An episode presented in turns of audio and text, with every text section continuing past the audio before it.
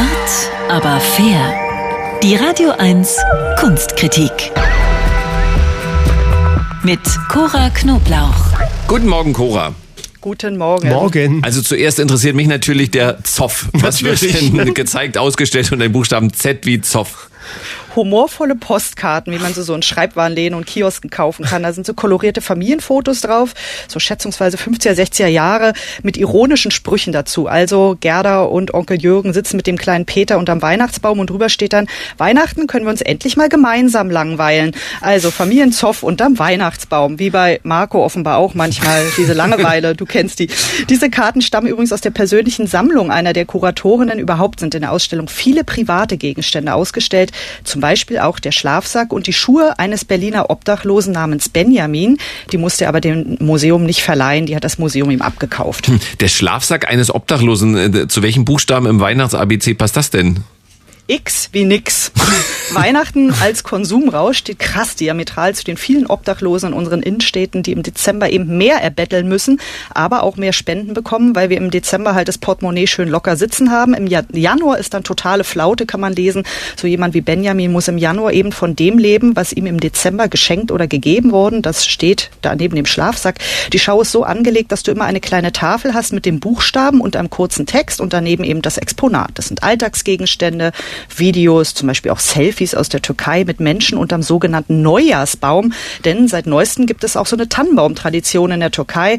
Und der Klassiker Drei Haselnüsse für Aschenbrödel läuft in Dauerschleife unter F wie Fernsehen. Der Zwick noch im Rennen. Okay, jetzt hatten wir unter anderem schon Z wie Zoff oder X wie Nix. Ich dachte irgendwie, das Museum europäischer Kulturen stellt vielleicht die verschiedenen schönen europäischen Weihnachtsbräuche aus. Hört sich fast bisher depressiv an.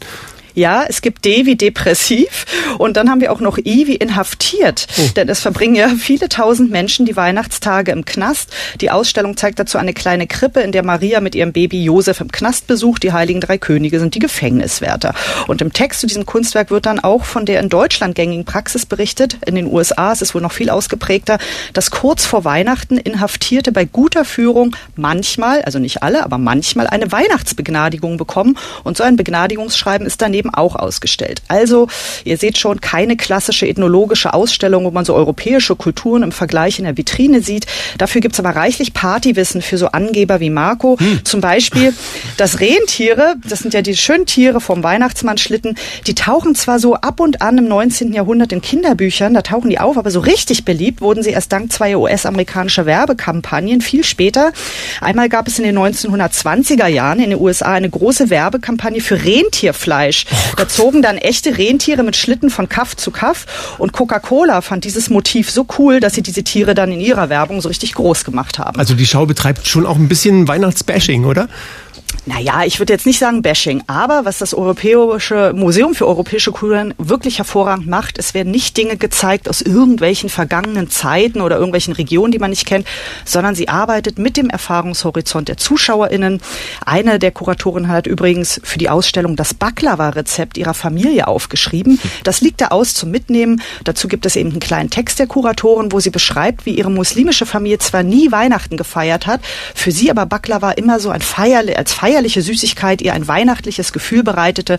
Für sie schmeckt Weihnachten definitiv nach Baklava. Das steht unter T wie Tradition. Am Ende gibt es also sogar für Weihnachtsmuffel wie Marco etwas Versöhnliches zum mit nach Hause nehmen. La la la la la la la la la la la. Ah ja, A wie Advent und Z wie Zoff, ein Weihnachts-ABC. Die Ausstellung im Museum Europäischer Kulturen in Berlin-Dahlem noch zu sehen bis Ende Januar.